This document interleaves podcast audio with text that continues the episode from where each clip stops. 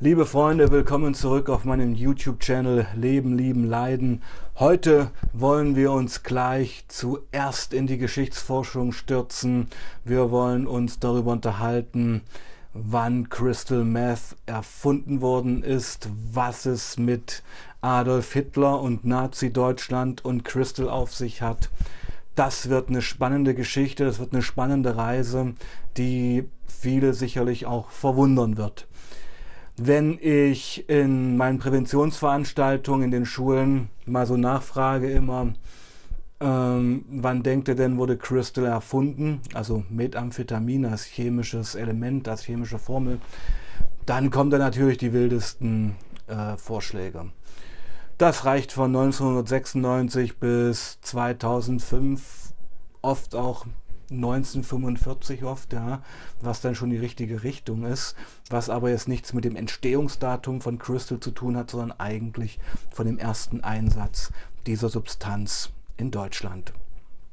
Also, um es kurz zu machen, Crystal Meth als Methamphetamin wurde 1893 das erste Mal in Japan synthetisiert in flüssiger Form und war da eigentlich ziemlich unterm Radar gelaufen. Also das hatte noch keine große Erfolgsgeschichte damals, bis eigentlich die Temmler-Werke in Deutschland in den 30er Jahren des letzten Jahrhunderts dieses Patent aufgekauft haben und es geschafft haben, ähm, Methamphetamin in Pillenform zu pressen.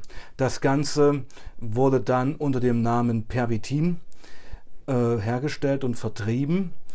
Und ja, war Alltag in Deutschland. Also Pervitin war damals sogar in Pralinen enthalten. Das heißt, die deutsche Hausfrau von damals konnte in den Tante Emma Laden gehen und sich ganz legal ähm, ja, Crystal Pralinen kaufen.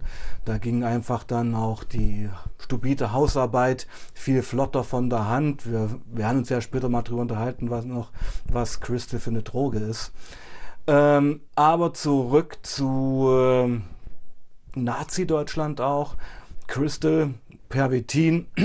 Pervitin wurde damals im großen Stil von den Temmler-Werken an die Wehrmachtssoldaten verteilt.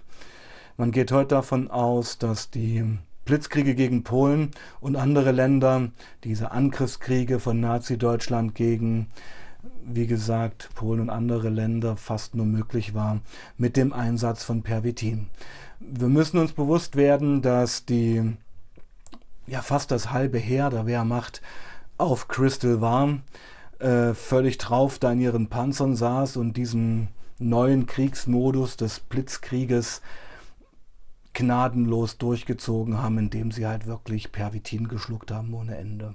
Es war ja sogar so, dass dann äh, später zum Ende des Krieges hin sogar diese sogenannten Einmann-U-Boote, die ähm, im Atlantikkrieg zum Einsatz kamen, also wo junge Leute äh, allein in so ein U-Boot gesetzt wurden, die halt voll auf Pervitin gepackt wurden, die völlig drauf auf Pervitin, also auf Crystal, dann in diesen Einmann-U-Booten äh, durch die Meere fuhren, völlig schwachsinnig, völlige Todes-Selbstmordkommandos.